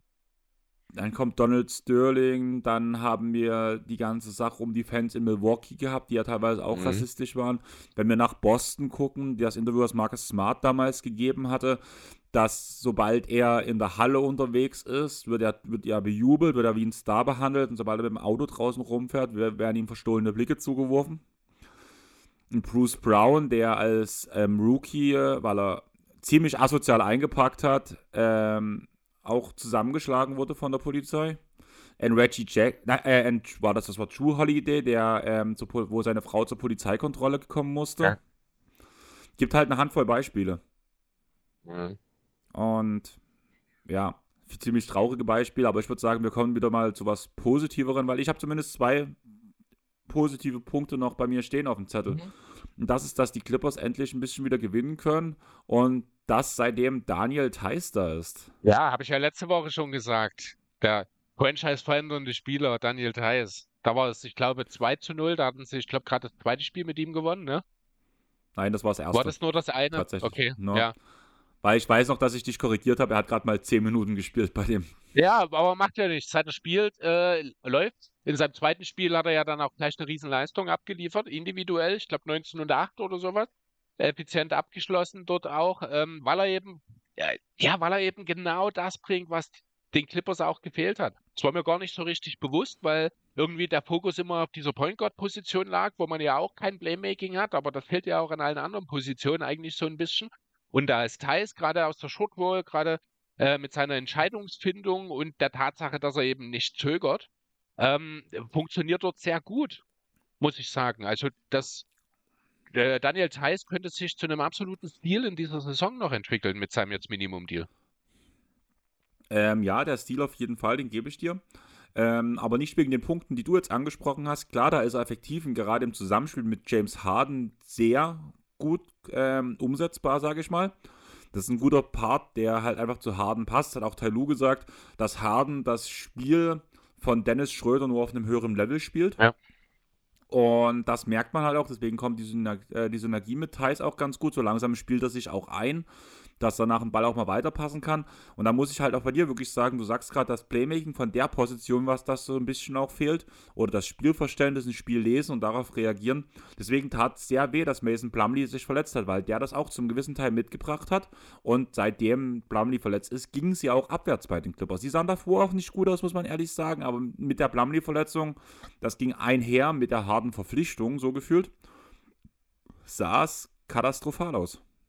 Ähm, wenn Blumley wieder fit ist, und ich weiß, das wird das im Frühjahr irgendwann wahrscheinlich sein, rund um das All-Star gehen, wenn mich nicht alles täuscht, irgendwann, wenn überhaupt. Ähm, wen würdest du denn dann vorziehen? Oder anders gesagt, stell, äh, angenommen, Plumlee wäre jetzt fit, wer wäre denn dein Mann hinter Zubat? Ähm, Fürst, tut mir leid, Fürst fing schon Plumlee. Okay. Einfach weil er ein gewisses Punkt Playmaking bringt. Allerdings würde ich dort sehr nach Gegner gehen und anpassen, was man gerade braucht. Während Blumley zum Beispiel von der Bigman-Position wesentlich mehr Playmaking als Daniel Theiss bringt, bringt Daniel etwas, was halt kein Spieler im Clippers-Kader bringen kann. Das sind nämlich Rebounds. Nein, Rebounds. Weil, ja. sehr, wenn man überlegt, dass Subac, ich habe mich so aufgeregt, man holt keine offensiven Rebounds und man gibt viel zu viele Offensiv-Rebounds ab im Sinne von, dass der Gegner halt sich diese schnappt. Da macht Subac teilweise keinen guten Job. Er boxt gut aus, aber, kein, aber er reagiert nicht, wenn halt die Spieler ringsrum sind. Daniel geht einfach direkt zum Rebound, was den Clippers extrem gut tut. Gerade die Offensiv-Rebound-Rate von, von Thais bis jetzt bei den Clippers sieht phänomenal aus. Das habe ich die letzten drei, vier Jahre nicht bei den Clippers gesehen. Das ist einfach gut und der, das ist halt etwas, was er bringt, was kein anderer im Clippers-Kader bringt.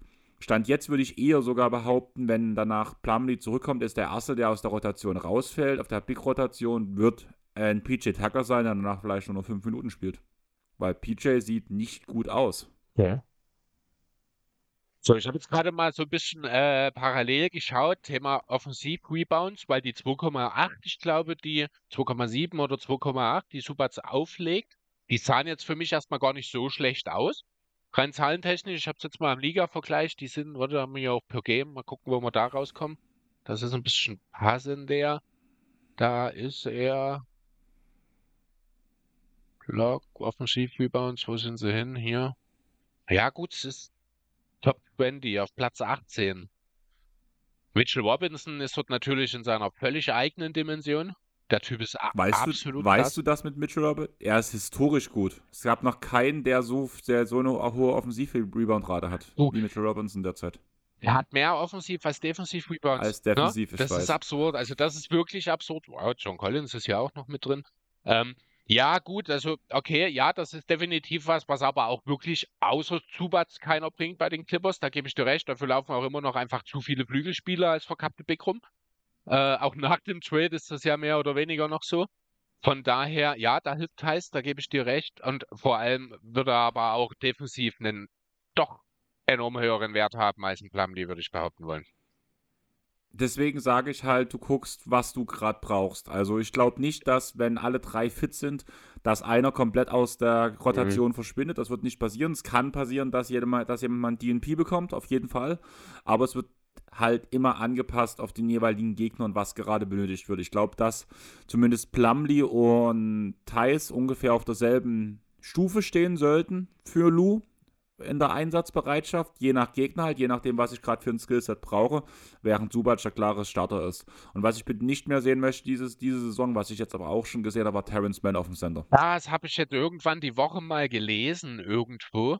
Ähm, dass ja es auch Smallball-Lösungen mit PJ Tucker und Terrence Mann als Center gab.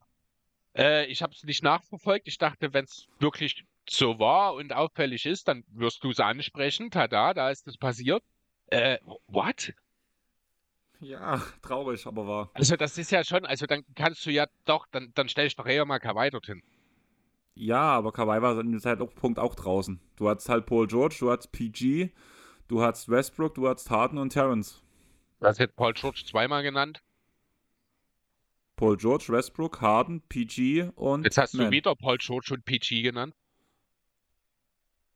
Westbrook, sorry. Jetzt hast du Westbrook, Westbrook, zweimal genannt. Ist egal. Westbrook, Westbrook, Westbrook, Harden, Paul George, PJ Tucker. PJ meinst du? Ah, alles klar. Ja. Ich habe PG verstanden. Deswegen war so, ich bei. Nee. Okay, ja, dann jetzt kommen wir auch auf 5. Alles klar. Ja, aber dann ist doch Tucker derjenige, der auf die 5 gehört. Ja, aber Tucker war derjenige, der halt Point ähm, of Attack in der verteidigt hat wahrscheinlich. Point of ja. Attack, genau. Mhm. Und in der Offensive ähm, in der Ecke bloß stand, während Terrence halt immer wieder diesen Cutter Richtung Korb gemimt hat und die Screens gestellt hat für ein Pick and Roll. Okay. Ja, gut, kann man mal probieren, muss man vielleicht nicht unbedingt. Ähm, halten wir fest, die Clippers haben jetzt eine Lösung, die nicht mehr Terrence Mann heißen muss, weil man Daniel Theiss hat. Der funktioniert sehr gut. Ich glaube auch, dass dort im Laufe der Zeit, wenn er sich noch ein bisschen mehr an die Clippers gewöhnt hat, er wirklich eine sehr, sehr gute Rolle spielen kann als Backup. Ich kann mir ja durchaus vorstellen, dass er spätestens in dem Playoff Miles Plumlee, nee, Mason ist es, ne? Genau, Mason Plumlee, ja, ähm, ja doch unter Umständen in potenziellen Playoff-Serien wirklich außer Rotation spielt. Weil dort sehe ich für die Clippers mit Plumlee große Schwierigkeiten. Weil halt auch ja, die Small Ball Center Lösungen, die man in der Vergangenheit hatte, die sind halt alle weg. Die sind jetzt in Philly, in Covington und in Batum. Und vor drei Jahren vielleicht auch noch Markus Morris, der übrigens jetzt, ich Ach. glaube, für die Sixers gestartet ist als Center. Und 16 Punkte gemacht ich hab's, hat. Ich habe es nicht gesehen, ich habe nur die Schlagzeile. Ich glaube, war, war das jetzt diese Nacht? Ja, ja ne, ich hab's. Also, nie, also nicht diese Nacht, sondern die Nacht davor, weil so. die letzte Nacht war spielfrei. Ja, ah, ja, Thanksgiving, ja, stimmt, genau. Äh, ja, genau, ich habe es am Donnerstagabend, ich habe gelesen, dass er starten wird, aber ich hatte gestern, also heute, Nee, jetzt bin ich verwirrt. Ich habe jedenfalls, ich habe das Spiel mir auch noch nicht nochmal angeschaut. Ich, ich war ein bisschen erschrocken davon, sagen wir es mal so, weil ich hätte dort gern Paul Reed gesehen, aber ich bin auch gerade nicht hundertprozentig bei den Sixers drin. Ähm, ja, Fakt ist, wie gesagt, also deine Details gefällt mir sehr gut. Ich denke, die Clippers, wenn sie denn dann irgendwann mal drin sind und sich gefunden haben, Harden findet ja auch immer besser rein, dann können die durchaus nach wie vor gefährlich sein. Davon bin ich immer noch überzeugt, wenn man fit ist. Ja, auf jeden Fall. Was man halt bei Harden merkt, dass er langsam in seiner Rolle zurücktritt, sage ich mal so. Er teilt den Ball mehr. Er bewegt sich immer noch nicht abseits des Balls, aber er fordert ihn nicht und er hält ihn danach bis zur Ende der Shotclock. Mhm. Was mir schon erstmal sehr viel taugt. Ich bin immer noch der Meinung, dass ich lieber Westbrook in der Starting Five haben hätte, statt Harden und Harden als Anführer von der Bank sehen würde. Einmal, weil ich finde, die Skillsets würden dann besser zusammenpassen, aber das ist alles okay für mich. Damit komme ich jetzt klar, wie es läuft. Vor allem, weil halt Harden den Ball aus der Hand gibt. Punkt. Ja. Wenn er jetzt nach anfängt, nicht immer nachdem er einen freien Wurf nehmen kann, einfach nochmal zu dribbeln und zu warten, bis der Gegenspieler kommt und danach den schweren Wurf zu nehmen, wäre ich noch glücklicher, aber ja. Chris, dein nächstes Thema. Jo, ich habe noch zwei. Ich würde sagen, die größere Sache äh, die da diese Woche passiert ist, die, also beziehungsweise die diese Woche einen weiteren Höhepunkt in ihrer Geschichte gefunden hat, machen wir zum Schluss. Deswegen reden wir noch mal kurz ein bisschen über Versicherungsbetrug. Das habe ich bei mir auch noch auf dem Zettel stehen. Ja, genau. Also Terence, wer war es? Terence Williams ist ja schon vor einer ganzen Weile als Führer dieses ganzen Systems, sage ich mal, zu, ich glaube, zehn Jahren verurteilt worden, wenn mich nicht genau. alles täuscht. Genau, jetzt gab es diese Woche noch ein paar weitere Schuldsprüche, unter anderem der doch damals. Ganz kurz, Chris, tu erst also, mal erklären, um welche Versicherung genau. es geht und so weiter. Genau, äh, worum geht es eigentlich genau? Siehst du, das ist der Punkt, wo ich irgendwann dann aufgehört habe, weiter zu notieren. Ähm, man hat mit gefälschten Arztdokumenten bei der Pensionskasse der NBA, also bei der Altersvorsorge, bei dem Altersvorsorgefonds der NBA, bis äh, um die, ich glaube, 5 Millionen Dollar erspindelt. Über. Ne? Über 5 Über Millionen sogar. 5 Millionen. Ja. Genau, also irgendwie mit falschen, äh, wie sagt man, jetzt fehlt mir das Wort dazu. Falsche Rechnung. Also, also zum Beispiel, warum es. Okay, ja. Genau, der Punkt, wo es zum Beispiel aufgetroffen ist, ist, dass ähm, Clan, Big Baby Davis, Terrence Williams und ähm, wer war der dritte? Beinem. Beinem, mhm. Beinem, genau. Will. Haben eins zu eins dieselbe Zahnarztrechnung abgegeben. Ach so, okay. Und das war einer der Gründe, warum es danach aufgetaucht äh, ähm, oder bekannt wurde, mhm. aufgefallen ist. Insgesamt waren über 20 Leute beteiligt, unter anderem 18 frühere NBA-Spieler.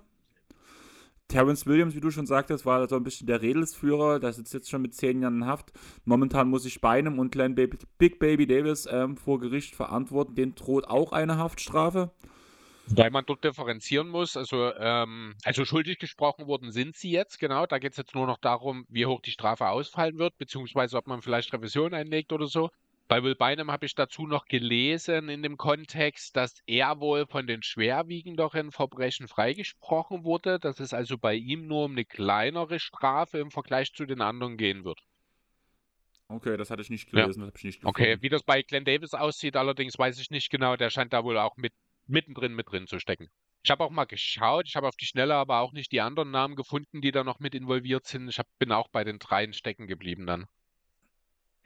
Ja. Oder? Hast du noch was zu dem Thema? Oder? Nee, ich wollte es eigentlich mal ansprechen. Ich fand es doch interessant, dass, wir, äh, dass da jetzt noch mal entsprechend was passiert ist.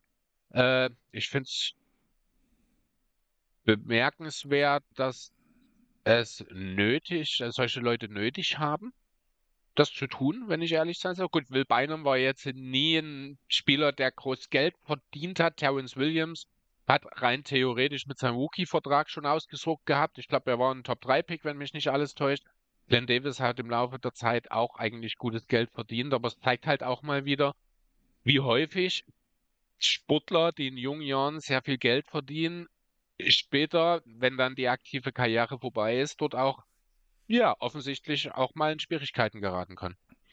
Ja, Bestes Beispiel war ja, was in den letzten Jahren immer mal hochgekocht ist, was sich, glaube ich, jetzt gerade ein bisschen beruhigt hat, ist Delonte Wester ja zum Beispiel auch gewesen, der aufgrund von Spielschulden sich danach so ein bisschen auch in die äh, Obdachlosigkeit katapultiert ja, wurde. Bei ihm gehört aber noch ein bisschen was anderes dazu. Da sind auch psychologische Themen äh, relevant. Ja, ich glaube, ich weiß gar nicht, ob Schizophrenie das Thema bei ihm war. Also dort, das ist, äh, das geht noch deutlich tiefer. Ihn würde ich jetzt nur sehr ungern in dieselbe äh, ich sag jetzt mal, Nein, Schublade mir, stecken wollen. Nein, mir ging es bei dem Punkt darum, dass man halt, obwohl man viel Geld verdient hat, dass man aufgrund äußerer Umstände halt trotzdem in, äh, in einer gewissen Abwärtsspirale landen kann.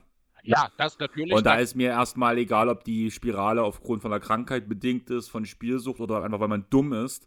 Aber es gibt halt auch Wege von ganz oben in den Abgrund. Die gibt es auf jeden Fall. Äh, ja, wie gesagt, mir gefällt trotzdem der, das Beispiel Delonte West nicht ganz so, weil bei ihm halt auch sehr viel von innen kam und nicht nur von außen. Das ist dann natürlich ein Zusammenspiel, aber das müssen wir jetzt nicht nochmal im Detail auseinandernehmen. Mir ging es halt bloß bei dem Beispiel darum, weil das halt wahrscheinlich das bekannteste Beispiel war von einem NBA-Spieler, der halt leider aufgrund anderer Umstände halt auf der Straße gelandet ja, ist. Ja, genau deswegen ist es mir wichtig, das dann ein bisschen gerade zu stellen, weil dort schnell ein falsches Bild entsteht. Wenn ich mich auch daran erinnere, wenn als die Videos damals von ihm im Umlauf waren, wie da schnell über ihn geredet wurde im Internet, ähm, hat mir überhaupt nicht gefallen. Umso schöner, dass sich dann halt damals auch ein Mark Cuban seiner angenommen hat, ihn da äh, entsprechend die Hilfe und Unterstützung gewährleistet hat. Und soweit ich weiß, geht sie mir momentan also ich habe es länger nicht gecheckt, aber das letzte Mal, als ich von ihm gehört habe, schien es ihm ja wieder besser zu gehen. Ja, das war auch das, was ich mitbekommen hatte. Eine kleine Sache, ein Thema, was ich noch einschiebe bei mir, ist eins, was ich bei dir heute schon angesprochen hatte. Mhm. Ähm, die OKC Thunder tun ja gerade ganz schön für Furore sorgen. Hast du das mitbekommen? Vor allem Josh Giddy tut ganz schön für Furore sorgen. Eine verrückte Geschichte, wenn ich ehrlich sein soll. Ja, ich weiß auch, also bis jetzt ist ja noch nichts Offizielles so richtig raus. Ich wollte es mal angesprochen haben. Josh Giddy hat anscheinend eine Affäre mit einer Minderjährigen, was via Snapchat, Videos etc. rausgekommen ist und Bildern. Schwieriges Thema. Ähm, also wirklich schwieriges Thema. Ich möchte auch gar nicht viel dazu sagen, weil ich die Rechtsprechung dazu auch super schwierig finde, weil es gibt keine gute Lösung dafür. Auf hm. der einen Seite Schutz von Minderjährigen. Auf der anderen Seite, äh, in den USA gibt es ja diese Romeo und Julia-Klausel, die quasi, ich glaube, vor diesem U18-Schutz äh, dich als Paar schützt, wenn ihr in der Schule, in der gemeinsamen Schule quasi zusammengekommen seid, auch in unterschiedlichen Klassenstufen oder so. Ich finde, das deckt nicht genug ab. Andererseits aber, wie gesagt, Schutz von Minderjährigen steht überall. Deswegen will ich da gar nicht über das Gesetz an der Stelle reden. Was mich viel mehr irritiert an der Sache, wenn ich ehrlich sein soll, ist die Tatsache, dass vor ein oder zwei Monaten äh, erst sehr präsent in den Medien das Gerücht war, dass Josh Giddy eine Jungfrau sei. Die einzige in der Liga. Ach so? Ja, das ist, äh, das passt irgendwie gar nicht ins Bild in diesem Kontext. Andererseits, vielleicht hat ihn das auch so sehr gewurmt, dass er sich gesagt hat, jetzt poste ich mal mit meiner Freundin, egal ob ich was mit der mache oder nicht, äh, um da gegenzustellen, keine Ahnung. Also ich will, ah, ganz blödes Thema. Ich würde dort gern darauf warten, dass mehr Inhalt, äh, Details ans Licht kommen. Hier kann man sich eigentlich nur verbrennen gerade. Genau, und ich finde das, was du gerade sagst, nämlich eine sehr wichtige Aussage, einfach in dem Grund, weil auch schnell vorverurteilt wird. Und deswegen ist es halt wichtig, man sollte wissen, dass es dieses Thema gibt, aber man sollte jetzt warten, bis halt weitere offizielle Sachen kommen, sei es ein Gerichtsbeschluss, sei es ähm, einfach eine Klarstellung, vielleicht auch von beiden Seiten, weil beide haben sich noch nicht geäußert, also die besagte Freundin und Josh Giddy. Ja gut, die Freundin muss ja auch erstmal das Okay ihrer Eltern einholen. Entschuldigung. Das konnte ich mir jetzt nicht verkneifen. Aber lass uns kurz bei Giddy bleiben und vielleicht mal auf das Feld zurückbleiben, nur noch mal ganz kurz angerissen. Ähm, denn so gut wie es bei OKC läuft, so individuell mäßig läuft es bei Giddy selbst. Ähm, ich glaube, früher oder später werden alle Beteiligten zu dem Entschluss kommen, dass er derjenige ist, der äh, am ehesten irgendwo hinpasst, wo man um ihn aufbaut und er der Schlüssel dazu ist, die Thunder via Trade zum absoluten Contender zu machen. Noch diese Saison. Wieso, wieso muss ich an James Harden denken? Ja, aber der, du weißt, was ich, ich meine? Ich weiß, was du meinst. Ist ein paar Jahre her. Ähm, ist eine ähnliche Situation, aber ein bisschen anders, weil Gitte ja eigentlich schon Starter war und jetzt so ein bisschen von Jetup ja wieder verdrängt wurde. Also nee, nicht verdrängt wurde, aber die spielen halt jetzt zu dritt und das ist, sind halt zu viele Ballhändler. Und Gitte ist immer noch ein ineffizienter Scorer, der den Ball in der Hand braucht, um seine Magie entfalten zu können. Und da äh, gibt es nur sehr, sehr wenige, die mit dieser Magie mithalten können. Und deswegen ist er an der Seite von einem MVP, momentan Top-3-Kandidaten, Shegilchis Alexander, und ungefähr 45 anderen mindestens überdurchschnittlichen Ballhändlern im Kader, ist er einfach ja fast schon verschwendet. Genau, alleine schon, weil wenn man Isaiah Joe statt Josh Giddy spielen lässt, passt das Lineup einfach viel, viel besser zusammen. Ja, und sind wir ehrlich, Isaiah Joe ist nicht grundlos vor anderthalb Jahren von den Sixers entlassen worden. Also ich will ihm seine Qualitäten nicht absprechen und er ist unheimlich wichtig für die äh, Sander geworden. Ähm, aber er ist auch ein absolutes One-Trick-Pony. Also Joe. Ja, er funktioniert im Defensivkonstrukt der Thunder ganz gut. Ja. Aber wird halt offensiv wirklich nur als Schütze eingesetzt, weil ein SGA den Ball halten soll. Und wenn man, wenn SGA nicht den Ball halten soll, dann passt er zu 90% zu ähm, Chad Holmgren. Ja. Und wenn SGA auf der Bank sitzt, dann macht das Ganze ähm, J-Dub. Ganz genau, das ist der Punkt. Also für Gide ist es einfach nicht das richtige Setting. Ich bin nach wie vor äh, ein sehr, sehr großer Fan von ihm. Würde ihn gerne in einem Team sehen, das um ihn herum aufgebaut ist oder aufgebaut wird, je nachdem. Er ist ja auch erst 21, hat noch quasi seine ganze Karriere vor sich. Würde mich nicht Und wundern, wenn hier was Großes passiert noch. Vielleicht wirklich noch diese Saison, wenn sich für die Sander irgendwas entwickelt, wo man sagt, das ist das, was wir jetzt unbedingt brauchen. Äh, ganz ehrlich, ich habe letzte Woche versucht, zu den Knicks zu traden, aber ein Michael Bridges anstatt einem Josh Gideon im Team und mir wird ganz anders. Und warum wolltest du ihn dann zu den Knicks traden? Das war letzte Woche der Trade für die Knicks, den ich gemacht habe. Oder war das letzte so. oder vorletzte Woche? Der ist halt, aber Ja, was ich halt, ich finde halt Bridges und Knicks passt halt nicht. Das ist der ja, Punkt. ich habe es letzte Woche gut erklärt. Ich fand, der Fit war auch sehr gut. Ähm, das ist aber jetzt auch egal. Mir geht es eigentlich viel mehr um Bridges, den ich in dieser Konstrukt anstelle von Gide quasi als äh, eine klare Addition durch Subtraktion, was an Talent angeht. Andererseits hätten die Nets dann Simmons und Gide im Kader. Das funktioniert natürlich auch irgendwie nicht. Auf keinen Fall. Vor allem ohne Bridges, weil das immer noch der Spieler ist, der dort das meiste mitbringt. Aber gerade wenn du dann halt in der Starting Five zum Beispiel auch Giddy durch halt Bridges ersetzt, beziehungsweise die Minuten auch von Dor ein bisschen schmelzen lässt für Bridges, ist das halt schon ein klares Update, auch wenn Dor gerade die Saison seines Lebens spielt. Ich fand es letztens krass, ich weiß gar nicht, wo ich es gehört habe, ich glaube, es war bei Lockdown NBA, die drei Kanadier, ähm, Dylan Brooks, er, ähm, RJ Barrett und Dort? Lou Dort, die alle gerade über 45% Dreier werfen. Was ist in der Kabine passiert? Ja, nur dort mittlerweile abgekühlt auf 43,1. Katastrophe geht natürlich gar nicht. Vor vor allem im Vergleich zu den letzten Jahren. Ja, ne? ja, Also- genau. Aber ja, Chris, du hattest noch ein größeres Thema und danach habe ich wirklich mit einer kleinen Sache, die man sehr zum Abschluss feiern kann, können wir ja abschließen. Damit wird das mal eine der kürzesten Airball-Folgen, die keine Titans-Area sind, wahrscheinlich. Ist ja auch mal okay. Genau, vor allem wenn du schneiden musst, Ja, oder? damit komme ich dann schon ganz gut klar. Ja, dann lass uns mal kurz äh, über die vielleicht längste Rede zwischen einem Spieler und einem Schiedsrichter reden, die die NBA zu bieten hat. Ich denke, du weißt doch schon relativ gut, worum es geht. Es ist natürlich dein Freund Chris Paul involviert. Ja, ich habe es hautnah erfahren. Ja, und dessen bester Freund Scott Foster. Die beiden haben ja nun schon eine sehr, sehr lange Historie miteinander. Letzte Nacht war es mal wieder soweit. Äh, Paul hat einen Foul gepfiffen bekommen bei der Defense gegen KD. Ich weiß nicht, wie hast du das? Hast du es gesehen? Hättest du es gepfiffen? Ich habe es nicht gesehen, nein. Okay. Also, Also ich fand es war okay. Es war jetzt kein Foul, das Chris Paul so intensiv hat diskutieren lassen müssen danach. Andererseits lag es vielleicht auch an demjenigen, der diesen Call gemacht hat und nicht an dem Call selbst. Jedenfalls haben die dann wirklich eine knappe Minute, ich glaube, äh, da Paul neben Foster gesessen, hat auf ihn eingeredet, hat diskutiert und man sieht auch, wie Foster sagt, jetzt ist mal gut und Schluss jetzt. Und er macht halt nicht, äh, macht halt weiter. Irgendwann gibt es ein technisches.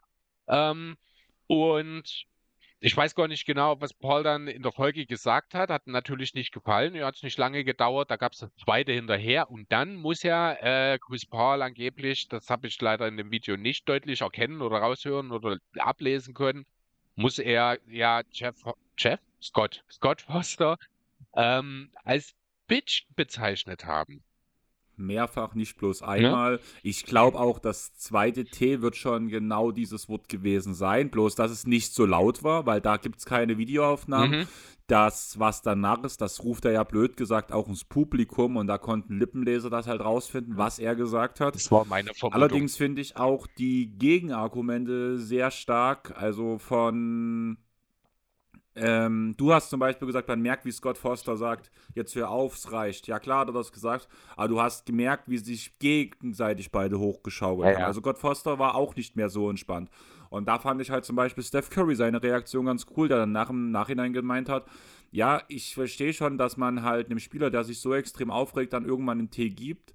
Allerdings, wenn du dich als Schiedsrichter mit aufregst und ihr beide, blöd gesagt, auf 180 seid, dann beendest nicht mit einem Tee, weil dann hättest du auch eins verdient. Ja, hat er recht. Man kann auch sicherlich drüber diskutieren, ob äh, diese zweite technische dann direkt hintereinander auch hätte notwendig sein müssen. Meine Vermutung war auch, dass das Bitchwort schon äh, gefallen ist äh, vor dem zweiten T. Man erkennt es halt nicht so richtig.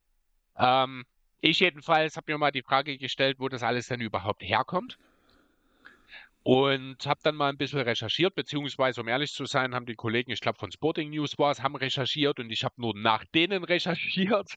Und Spox. äh, Spox? Spox hat auch einen Artikel dazu. Echt? Mit der, mit der Geschichte und allem, oder was? Ja, mit, ähm, dass es schon mal eine Aussprache zu Clippers-Zeiten gab, wo zum Beispiel der Vorsitzende der Referees dabei war, der Vater von Chris Paul, was ich irgendwie komisch finde, Chris Paul selbst und ein Liga-Verantwortlicher Mhm. und da muss es sich muss irgendwie im Gespräch rausgekommen sein, dass danach halt Chris Paul meinte, das ist was Persönliches und irgendwie hat er dann nachher später noch rausgehauen, dass es irgendwie um seinen Sohn geht, Chris Paul Jr. Was muss Paul noch auf dem Feld sogar zu seinen Mitspielern gesagt haben, wenn ich das richtig verstanden habe, dass Scott Foster da gerade irgendwas über seinen Sohn gesagt haben soll. Aber das hat halt keiner irgendwie bisher nachweisen können. Das kann natürlich auch einfach ein akustisches Missverständnis in dieser lauten Halle gewesen sein. Ähm, trotzdem bin ich, wie gesagt, der Geschichte der beiden mal ein bisschen auf den Grund gegangen. Ähm, und die haben tatsächlich mittlerweile eine 15-jährige Geschichte miteinander. Also das erste Mal, dass Chris Paul in einem Spiel von Scott Foster gepfiffen wurde, war die Erstrundenserie 2008 gegen Dallas. Es war Pauls erste Playoffs überhaupt. Dort hat er sogar bei dem 4-1-Seriensieg eine, einen Hornets-Sieg gepfiffen. In der zweiten Runde dann allerdings gab es die erste Pleite gegen die Spurs unter äh, Foster-Regie, Regie, Ägide, Regie, wie auch immer. Und seitdem hat Paul eine Bilanz von 1 zu 16 in diesen Spielen. Ähm, tatsächlich war es in der Anfangszeit so, dass man sich gegenseitig hat immer versucht zu meiden, dass man nicht versucht, also nicht über den anderen geredet hat. Trotzdem war es so, dass äh, ja irgendwie alle wussten, dass da was ist. Wie gesagt, 2008 ging das los. Etwa zehn Jahre später ist ja die Thematik dann auch schon das erste Mal so ein bisschen hochgekocht. Ähm, Genau, und die Aussage war so sinngemäß, die ganze Liga kennt das Thema, aber wir reden nicht drüber. Dort in diese Zeit führt, äh, fällt auch dieses Gespräch, was du gerade schon angesprochen hast. Ich weiß gar nicht genau, ob Chris Pauls Vater vielleicht als Agent dort tätig war in irgendeiner Form. Habe ich nichts gefunden dazu, weil das hat mich auch interessiert und das habe ich nichts gefunden dazu. Hm. Ich Weil weiß. für, mich hat, für mich hat das eher nur unterstrichen den Punkt, dass es was Persönliches sein soll. Vielleicht auch was Privates. Das kann natürlich sein, dass es auch in dem Kontext war. Genau, ja, und dann gab es dann halt noch so ein paar Vorfälle, die sind nochmal extra dokumentiert worden. Da sind wir zum Beispiel im Januar 2018, da ist er dann schon bei den Rockets, hat äh, dort ein technisches Foul bekommen, das Paul im Anschluss sehr sarkastisch bezeichnete mit Scott Foster at his finest, also in der PK danach, beziehungsweise halt im Interview danach. Und dann noch mehrmals so ein bisschen so sehr nachdrücklich wiederholte Never fails, never fails, never fails. Ne, Also Scott Foster ist unfehlbar, so ein richtig schön sarkastischer Ausdruck dort an der Stelle. Hat dann auch noch mal so ein bisschen unterstrichen, dass er quasi machen kann, was er will. Das ist Scott Foster, da kannst du nichts dagegen tun. Äh, geht auch so ein bisschen, kleines bisschen indirekte Kritik äh, Richtung Liga mit der Aussage, he the man, that's who they pay to see. Ne? Also zum einen, ich weiß nicht genau, ob das vielleicht auf die Fans zugeschnitten ist oder eher auf die Liga, dass man halt Foster ja doch auch gern einsetzt, obwohl es da auch durchaus valide Argumente dagegen gibt. Da komme ich dann später nochmal dazu. Genau, so ein Jahr später ungefähr, im Februar 19, da war er dann, ich glaube schon. Nee, genau, da war er noch bei den Rockets, aber James Harden an seiner Seite, da gab es auch mal so ein Spiel, äh, es haben die Rockets verloren und da haben beide Superstars der Rockets nach dem Spiel ziemlich verbal auf Scott Foster eingeschlagen. Harden meinte damals oder ist sogar so weit gegangen zu sagen, dass Scott Foster überhaupt keine Spiele mehr in der NBA pfeifen sollte. Chris Paul meinte, dass er das Thema bei der Liga platziert habe, da er nicht wisse, was er noch tun solle. Also da war schon so ein bisschen Resignation dann mittlerweile zu verspüren. Ähm, Im September 2020 ging es dann weiter. Da war er dann schon für OKC tätig, Chris Paul. Man verlor gegen Houston in einem Zwei-Punkte-Spiel. Es gab dort eine ganz kuriose Situation. Ähm, Spiel war unterbrochen. Chris Paul wollte seine Schuhe zumachen, hatte wohl auch das Okay von Foster. Äh, auf einmal geht der Referee auf ihn hin und sagt, du kannst jetzt hier nicht deine Schuhe zubinden. Äh, ich habe hier gerade die Leute geholt, die sollen den Boden wischen. Und hat Paul dafür ein Delay of Game verhangen. Ob diese Zusage zum Schuhebinden, ob das tatsächlich passiert war, konnte ich jetzt an der Stelle nicht nachvollziehen. So hat es ja jedenfalls Chris Paul im Anschluss dann äh, beschrieben. Ähm, an, außerdem soll wohl in dem Zusammenhang in dieser Konversation auch ohne ersichtlichen Grund von Seiten Foster so ein, wie fast schon, ja, so eine Aussage gekommen sein, dass er Chris Pauls erstes Game 7 gepfiffen hätte. Also so wie, wie eine Droh, äh, keine Ahnung, das hat Chris Paul so mit erwähnt, ich konnte es nicht ganz einordnen. Ähm, also auf jeden Fall, man merkt, da ist mehr, das ist, das ist, das ist persönlich, da irgendwas steckt da drin vor zwei Jahren ungefähr, im Juni 21, da war er dann bei den Suns. Also man merkt, es kann nicht an der Franchise liegen. Paul hat eine Geschichte mit Scott Foster, mit jeder Franchise, bei der er bisher tätig war. Ähm, da gab es auch eine Niederlage natürlich für die Suns unter ihm. Ähm, man hat im Spiel direkt, gab keine Konfrontation zwischen den beiden. Dafür hat sich Chris Paul dann nach dem Spiel hingestellt und einfach nur in Anlehnung an seine Bilanz unter von Foster geleiteten Spielen gesagt, 11 Games in a row. Ja, also es war die elfte Niederlage in Folge, die Chris Paul unter Scott Foster sozusagen leiten musste. Ja, und dann hatten wir noch dann letzt, letztes Jahr, Quatsch, nicht letztes Jahr, 21er NBA Finals. Da waren es nochmal die Suns gegen, gegen Milwaukee. Klar, die Bucks sind Champion geworden dort. Ähm, da hat Scott Foster ganze zwei Spiele in der Serie gepfiffen. Ähm, da gab es sogar, also Spiel 3 zum einen, das haben die Bucks gewonnen, da war jetzt nichts Auffälliges zwischen den beiden. Vor Spiel 6, da ist ein Video auch viral gegangen, wo man sieht, wie die beiden sich doch etwas intensiver miteinander unterhalten vor dem Spiel. Alles okay, ne? Also keine, keine Bad Intention, irgendwas zwischen den beiden, aber man, es ist ein, also es ist ein Gespräch, äh, das, wo, wo ich das Gefühl hatte, Chris Paul wollte irgendwas klarstellen, aber auf sehr, sehr also auf nicht unangenehme Art und Weise, sagen wir es mal so. Ähm, Worum es letzten Endes ging, keine Ahnung, aber wie gesagt, Paul sah, sah da auch nicht glücklich aus. Vielleicht ging es da nochmal um irgendwas aus Game 3. Vielleicht war er auch nur angepisst, dass er schon wieder diesen Schiedsrichter sehen muss. Äh, ich weiß es nicht. Ähm, auf jeden Fall insgesamt eine sehr, sehr interessante Geschichte. Ähm, abschließend muss dazu noch gesagt werden, dass eben, wie ich schon mal angedeutet habe, Scott Foster nicht nur bei Chris Paul einen gewissen Ruf hat, äh, denn im Frühjahr diesen Jahres hat die Athletic eine anonyme Umfrage unter den Spielern durchgeführt, wo unter anderem auch der schlechteste Schiedsrichter gewählt werden sollte. Mit bahnbrechenden Vorsprung hat Scott Foster diese Umfrage gewonnen. Also es gibt nur drei Namen, die namentlich, äh, drei Referees, die namentlich erwähnt werden. Das sind die mit den meisten Stimmen. Scott Foster hat mehr als 25 Prozent der Stimmen bekommen. Die beiden Zweitplatzierten jeweils 8, irgendwas, habe ich mir die Namen auch nicht gemerkt. Alle anderen in der Liste waren nur als Adder aufgeführt. Die haben also maximal eine Stimme oder sowas bekommen, keine Ahnung.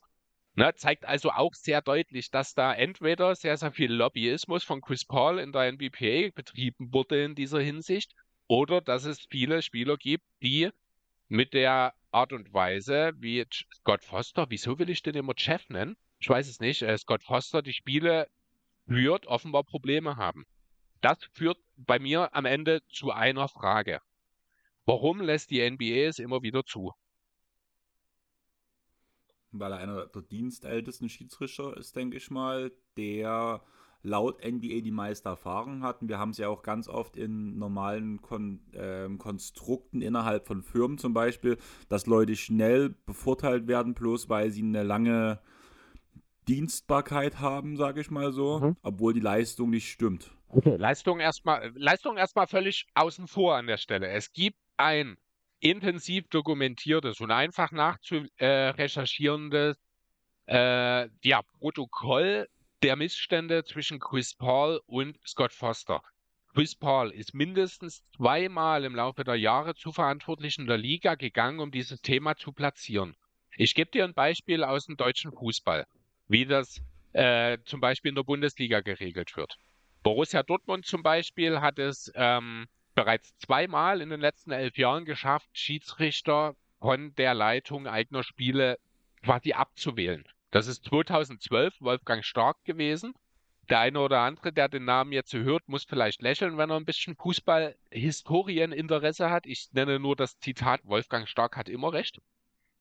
Ähm, und das ist vor zwei Jahren Felix Zweier wegen ein paar zweifelhafter Fehlentscheidungen gewesen. Offiziell ist es in der Bundesliga so, dass man keinen Referee ablehnen kann, aber man darf Vorbehalte gegen ihn anmelden.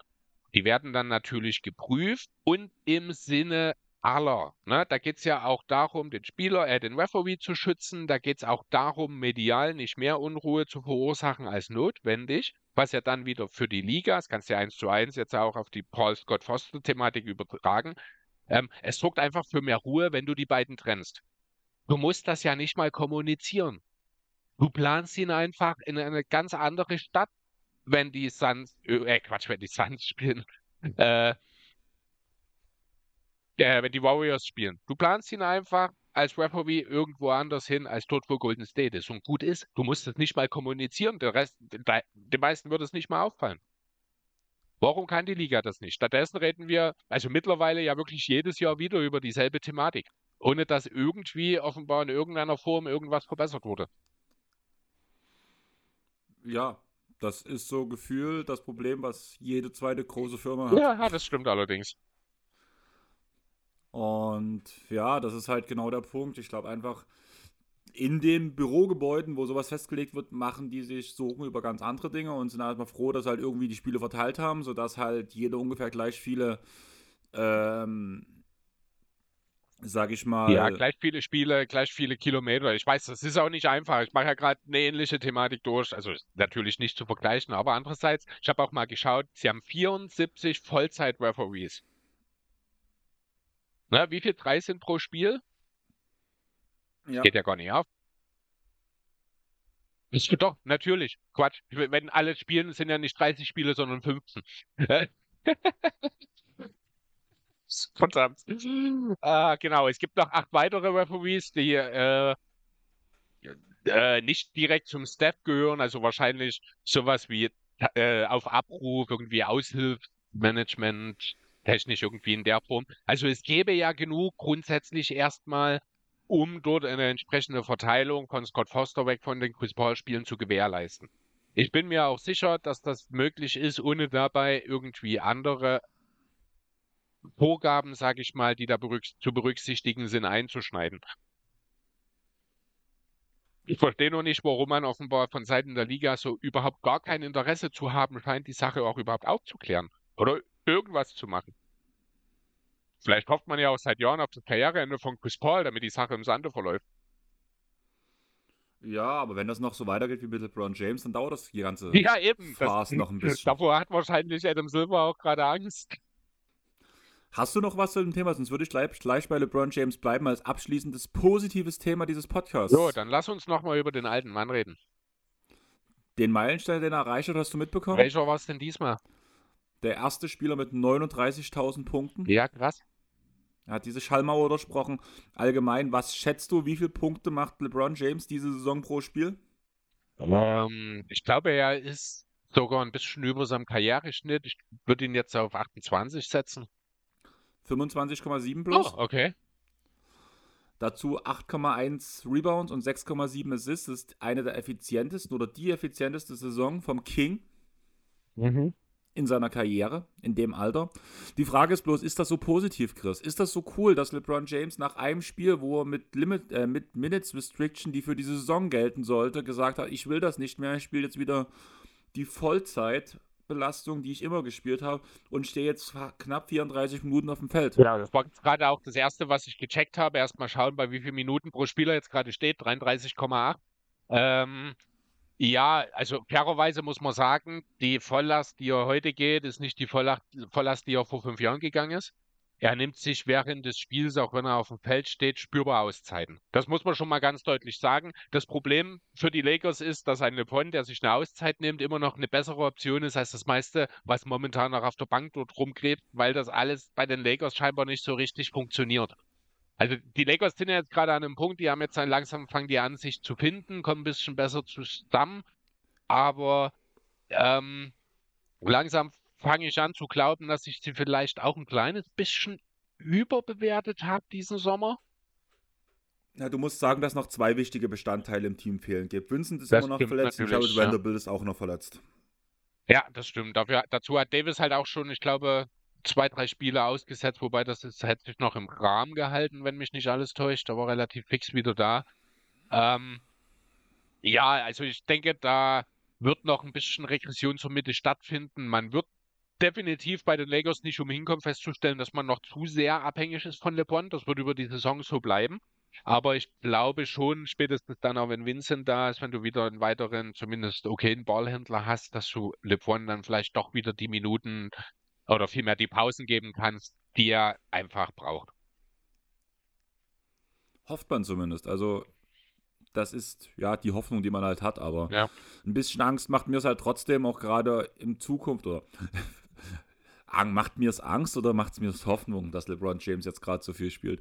Ähm, ein Schelm, der Böses dabei denkt. Macht dir keine Gedanken, ihr werdet in den Playoffs nicht auf die Lakers treffen. Ihr kommt nicht so weit. Ja. Ich habe dank Tyson ein bisschen wieder Hoffnung.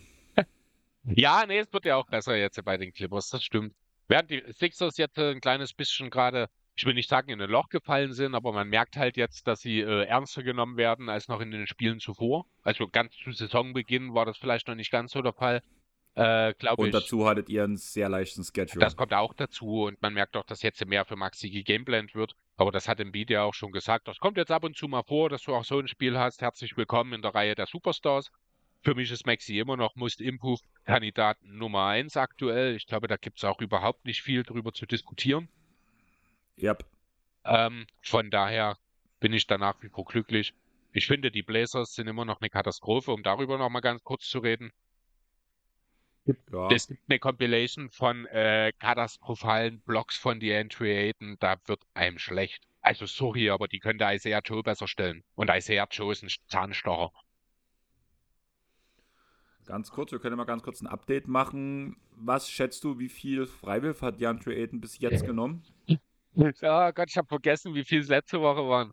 Letzte Woche waren es. Was was dann nur drei oder sowas, ne? Also ich weiß, dass er immer noch bei weniger als einem ist. Oder ich glaube, dass er weniger. Jetzt muss ich kurz, die Blazers haben wahrscheinlich so 15 Spiele gemacht. Ich würde ihm jetzt einfach mal 13 Freiwürfe zugestehen. Er hat sieben von neun getroffen. Wow in 15 Spielen, gut, er hat vielleicht nicht alle gespielt, aber wow. Er hat 14 Spiele gespielt. Oh, übel. Das ist ein Center.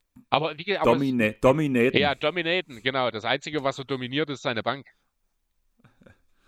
Ja, nee, ist traurig, aber wahr. Katastrophe. Oh Mann. Naja, aber den Spurs, äh, den Spurs sage ich, den Blazers soll es an der Stelle nur halb so wehtun, denn solange wie dieser Vertrag relevant ist, äh, sind die Blazers es nicht. Genau, und deswegen würde ich sagen, mit diesen wunderschönen Schlussworten von dir beenden wir den Pod, Chris. Wir sind in der Folgenlänge von der typischen Titans Area. Für jeden, der uns noch nicht folgt, lasst einfach mal ein Follow auf Instagram, Facebook und X da. Ihr könnt auch gern unter die Folge kommentieren, wie ihr es fandet. Ihr könnt uns auf Spotify und Apple Podcast bewerten. Auf Apple Podcast gern auch natürlich schriftlich. Und ja, Chris, wird das ein neues Format oder am Ende finde ich nämlich, so Gossip waren wir gar nicht unterwegs, wie ich es am Anfang erwartet habe, sondern eigentlich war es ein ganz stinknormaler Recency-Talk. Ja, wir sind schon doch ganz schön deep gegangen eigentlich. Also ich finde nach wie vor, dass die Themen, die ich mitgebracht habe, eigentlich nur Bullshit-Themen sind, so wie ich es dir vorhin geschrieben habe. Aber wir haben eigentlich eine ganz coole Folge draus gemacht. Ja, es hat Spaß gemacht. Die Frage ist halt, wie nennen wir den Quatsch jetzt? Ja, wir, wir machen einen Recency-Talk draus und wir überlegen uns noch was. Es ist ja erst Freitag, wir haben noch zwei Tage für den Titel. Pass auf, du machst, du musst ja fertig machen. Wir nennen die Folge einfach ähm, irgendwie so in die Richtung Who the fuck Recent Talk oder so, äh, Recency Talk. Und danach in der Umfrage steht drin danach, wie sollen wir dieses Format demnächst nennen? Das mit der Umfrage machen wir, das mit dem Titel überlegen wir uns noch was. Das ist deine Aufgabe, Ja, du schneidest, du schreibst Text, ich mache dir danach bloß ein Bild zu dem, was du mir gibst. Findet sich dann schon. Dann würde ich sagen, beenden wir die Sache jetzt, weil ich will noch mal auf jeden Fall duschen gehen, muss mich fertig machen und dann geht's nach Leipzig zu Ängst. Von daher. Ein bisschen arbeiten. Ja, ist richtig so. Von daher würde ich sagen, wir haben es geschafft. Bis dahin. Tschaußen. Ciao. Ja.